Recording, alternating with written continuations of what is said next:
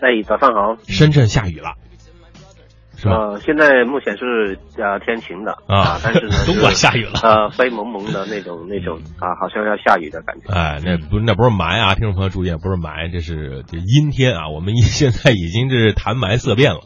好，我们很多朋友啊发来了信息，要问一下李工，说这个两万公里换雨刷，现在我感觉下雨后刮了会模糊，请问我是该换雨刷了吗？呃，基本上这个雨刮器呢，就是如果使用不当的话，嗯就可能会在一年或者是两万公里你就要更换。呃，嗯，就因为我们车友呢，就太喜欢用雨刮了，雨刷了。对，那么对，没事儿刮一刮使用的时候呢，对对啊，就早上那个你开车之前啊，也喜欢刮一刮。啊，这个其实呢，就是呃，主要是给我们在运行过程当中没，就是没办法用自己手擦的情况下啊嗯，把这个玻璃刮干净。因为玻璃上有一些脏东西，我们呃就是随手就打开雨刮的话，那么这个雨刮片呢就很容易就是磨花的。嗯。啊，所以我们刮起来就一道一道的。另外一种呢，就是它雨刮片本身它质量是有问题的，嗯。呃，就是说它呃到到了一定时间或者一年左右，它的嗯。橡胶老化了以后呢，它会脱胶或者脱一种那种黑黑的那种粉末啊。嗯。啊，那么你刮起来的话，就是呃再加上玻璃上的一些就是空气中带的那种油膜啊，嗯。呃就刮起来你晚上。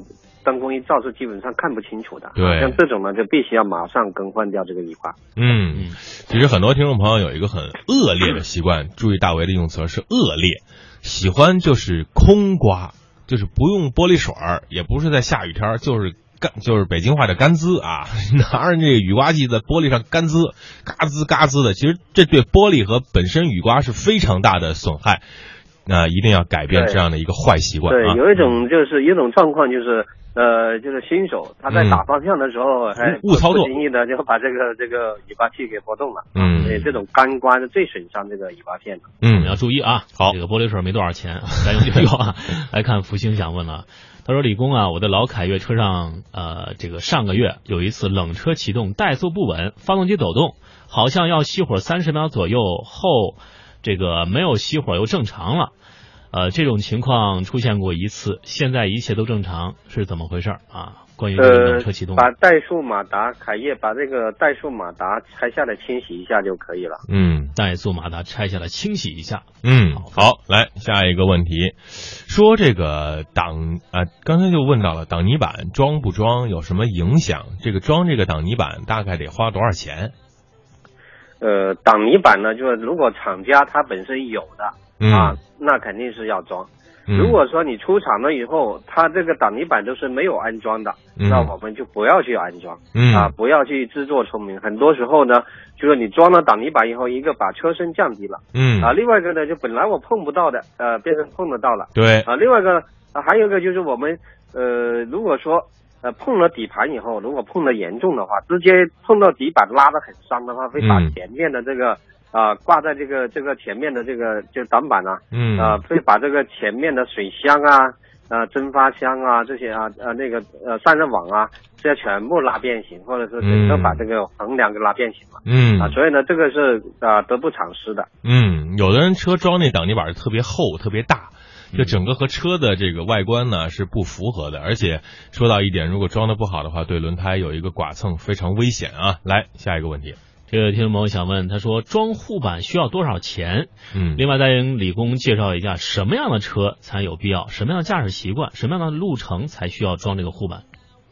呃，其实呢，就是我们厂家出产出呃那个呃汽车出来，它都是嗯个有严格的一些科学的这个这个论证的。嗯所以呢，很多时候呢，我们自己不要说随便去加这个呃下护板。嗯那么如果即使要安装的话，要安装那种啊、软性的啊，比方说这个嗯啊、碰一下，它能把这个螺丝这个位置齿断的。嗯如果都齿不断的话，那个就可能会把这个大梁啊拉变形了。对嗯啊，所以呢，这个这个是一定是要讲究，不能说呃越厚啊、越结实这种啊，嗯因为如果说有一些呃，比方说奔驰啊、宝马这些啊，像特别是奔驰，它的下副板是铁的，那么它在安装的时候，它充分考虑到，就你碰了底板以后，它不会把这个大梁整变形。嗯啊，如果我们自己装的话，你一碰一下，哎，可能这个前面的这个水箱可能会给你拉坏了啊，嗯或者是造成了漏空呃空调漏血肿啊，嗯或者是那个漏水箱水啊啊嗯冷却液啊这这种状况，所以呢嗯不要随便去安装啊。对于这个下副板呢是，如果说从这个成本价来讲是非常便宜的嗯啊，就一般的话几十块钱到一一两百块钱这样的一个一个啊嗯。状况。好，来看看这位朋友说，这位叫幸运的朋友说，手自一体的车在 D 档行驶过程中能直接入手挡吗？手动挡吗？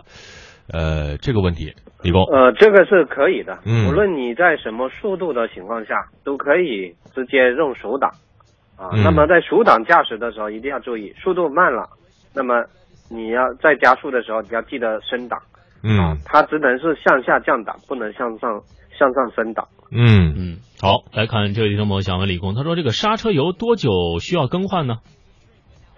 呃，刹车油这个问题啊，从科学的这个用车的角度上来讲啊，就是一般我自己用车，我是在更换刹车皮的时候，嗯啊，来去排空更换新油。那排空的过程当中，你也就是一个换油的一个过程嗯，啊。那如果说我刹车皮都没换，我就没有必要去换油。对，好，很多时候呢，很多对，就是有些人他好像就就是就是有一种就是习惯啊，就可能开了一万一一年或者是一万多公里，就想着要把这个没有这个呢，都是我们一些就是修理厂啊。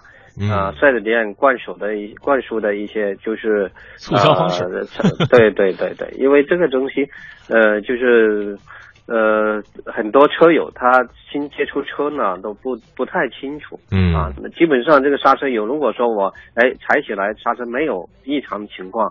嗯。啊，刹车皮又还挺厚的，嗯。然后又看不到那个有刹车漏油的那种、嗯。这种情状况，啊，我打开盖子，那刹车油又是呃很干很挺干净的，那你说我去换它干嘛呢？对啊，不要听这个 4S 店忽悠的太多啊。关于 4S 店忽悠的这个事儿，缘分天空说 4S 店的机油太贵了，我想换美孚的机油，有讲究吗？这个讲究，其实李工一直在传输一个观点，讲究就一个字儿，真啊。对，就真呃，就是大品牌，就是市面上最多的这机油，就是假冒的东西会比较多。那么一些就是纯进口的这些这些品牌的机油呢，就是你再怎么差，都比这些假冒的要好。嗯，好，好，这位听众朋友想问李工，他说，一零年的本田思域自动挡关上窗户，车里有嗡嗡嗡的声音，想问是哪儿出了问题？哦，这个呢就要判别一下，呃，看看是不是开了空调以后出现的响声嗯啊，或者是关了空调以后有没有响，这个要要亲自去去试驾啊，听一下才知道。嗯啊，一般来讲呢，就是可能会助力泵啊，检查一下助力泵啊，你打方向的时候会不会声音大一些？那就主要是检查一下助力泵会不会缺油。嗯，好。哎呦，这一下雨啊，这问题就来了，雨刮片的问题特别多。说这个新换的雨刮片，雨天使用，玻璃上刮的嘎嘎叫，这怎么解决呢？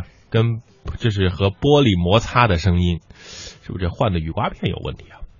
呃，这个应该讲换的雨刮片，就是它整个就是它的弹性呢、有一定的问题、嗯啊，或者是我们可以尝试一下，就是把这个雨刮臂啊嗯啊往玻璃方向就是掰弯曲一点点，让它压力大一点点啊，嗯，或者是把整个雨刮器呢，就是拿来就是我们扭一下，放松一下，扭一下，放松一下啊，嗯看看让它就是柔软一点，柔软性好一些。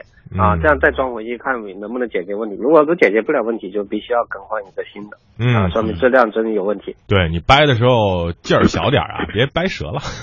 好好，对对，哦嗯这位听众朋友想问，他说二手车这过户的时候怎么查看这个车是不是套牌或者是抵押车？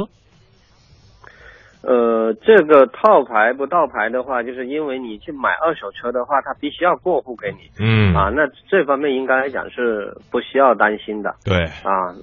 对，那么如果说呃套牌车都能过户到你手里，那责任车管所也是有责任的。啊，嗯所以呢，这个方面就不要去担心啊，嗯主要是担心的是车的质量问题嗯，好。首先你要看了车辆的这个钢架号啊，这个行驶本的号码和你这个登记本上号码是不是一致啊？如果一致，就是人家车管所已经过户给你，你不用担心这个方面的问题。而且过户的时候必须得看有没有抵押或者是贷款，必须把这弄清楚了，才能够完整的过户到你手里了。OK，一点问题都没有。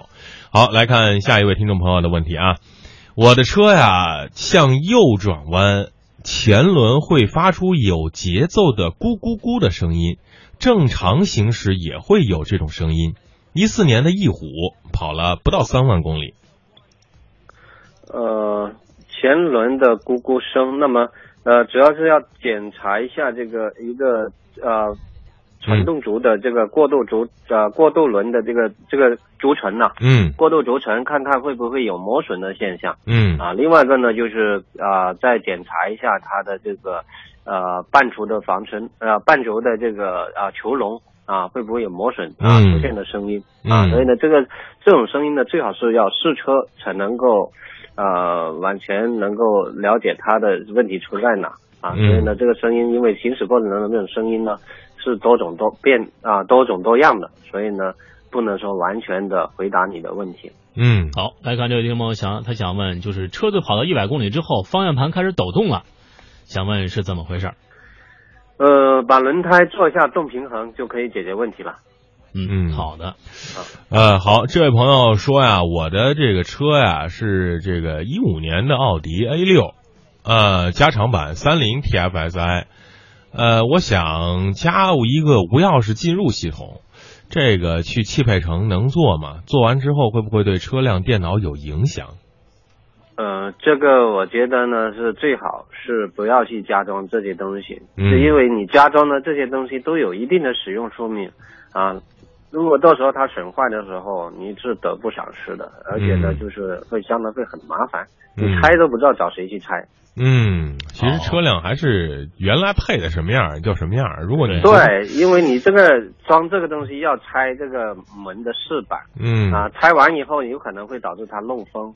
啊，然后噪音加大，嗯。啊，或者是会导致它线路啊引起这个火灾，所以呢，对。这个东西最好是不要去去去安装。对，车辆出厂的时候是一个完整性，如果你破坏这个完整性，都会对车辆本身有影响，就像你动手术一样，虽然这个对吧，身体上切了切开了，还是会伤到一些筋脉啥的。不要不要动它啊！这位听众朋友想问李工，他说：“请问在正常行驶的时候，可以直接用 Sport 模式吗？或者说这个 Sport 模式究竟该怎样正确的使用呢？”呃，正常是是可以的，就是说你比方说我现在要要那个呃。在八九十公里，我要超车，我想体验一下比较快的速度的时候，我们就可以打开这个呃这个模式，嗯。啊，或者是就处置一体的，我们可以打开运动模式，可以打开手动模式，来去增加你的加速的这种这种动力。啊，因为我们知道就是档位越低，它的这个扭力是越大的，所以呢，一般就是加速的时候是要选择降到四档或者三档啊加速，那你速度是最快的，啊，那么速度起来了以后要记住把它关闭，或者是恢复回啊这个 D 档。啊，就 OK 了。嗯，好，好。小猪问，Polo 一点四清洗了节气门后，怎么和电脑匹配呢？是不是一定要去汽修城、汽修店？呃，如果你洗节气门的时候跟他掰了这个节气门的这个阀体的话，那有可能会导致它你装上去怠速就不稳了啊。那么就说明它的这个已经是是已经啊造成这个呃呃丢失这个这个。呃，这方面的这个信息就是对，就重新要找电脑来去匹配一下啊，或者是有一些简易的一个匹配的一些电脑工具就可以了啊，就可以啊，有些呢它就可以断电啊，像日本车的就比较简单一些，就把电源断掉啊，再重新安装上去就可以了。呃，但是有些欧美车、德系车的话。就不一定用用这个断电方式可以解决问题啊。嗯，其实到这个汽修店用它 OBD 接口，就我们经常发的这个支架盒子，这个 OBD 接口用电脑刷一下，就应该没问题了。好，关于这个档位的问题还继续问啊。嗯，这位听众朋友他说，这个自动挡切换到手动啊，只能降档不能升档吗？他一直对自动切换手动的操作有些疑虑。呃，这呃只能。自动降档，升档是要我们自己达到一定速度的时候，往加的方向拨一下啊，嗯它才能够升档。如果说你呃升完档以后，呃，比方前方有一些呃呃状况，我要减速了，那么减到速度减下来以后，啊、减到多少速度，它就会自动降到多少档，所以呢，它只能说自动降档啊，向下兼容啊，它不能向上自动向上啊。嗯如果呃如果可以自动向上的话，就失去了手动挡的这个意义了。嗯啊，手动挡的目的呢，就是让我们随时的可以啊减档啊来去啊加速啊，或者是减档来去减速啊、嗯这样的一个问题，或者是我们在呃可以享受手动挡的这种驾驶乐趣，嗯来去更更加那个降低这个我们这个在行驶过程中这种产生的油耗，我们可以提前升档，也就是说可以用利用手动挡，在比较低的速度下，比如四十。啊、嗯我可以转四档了。那么嗯自动变速箱里面呢，它可能要四十二、四十三才能转四档。嗯所以呢，就差别就在这儿。好，最后一个问题也是大家非常关注的一个问题，而且经常被各种方面的信息所干扰。五千公里要求保养是不是太频繁？关于保养的话题，李工再说一下吧。呃，关于保养的五千公里，如果说我们城市道路上你使用的机油是一般的机油的话，那五千公里保养是正常的。啊、如果说呢我使用的机油是比较好的，嗯那么我使用的频率又比较高，啊、也就是说我经常跑一些小长途的，嗯，那么我很快就达到五千公里的啊，那么就可以推后一点点。那么准确的这个该不该保养，就要凭我们自己驾驶的感觉和机油本身的这个使用的这种状况，嗯检查机油的品质来去决定它是否要保养。嗯，好，好最后的时间，请李工说一下，如果听众朋友要去找您维修保养的话，去哪儿？呃，是在那个上梅林啊，益达福特赛店夜华路一号。嗯，好，非常感谢李工在每周五给我们做出解答，再会。谢谢。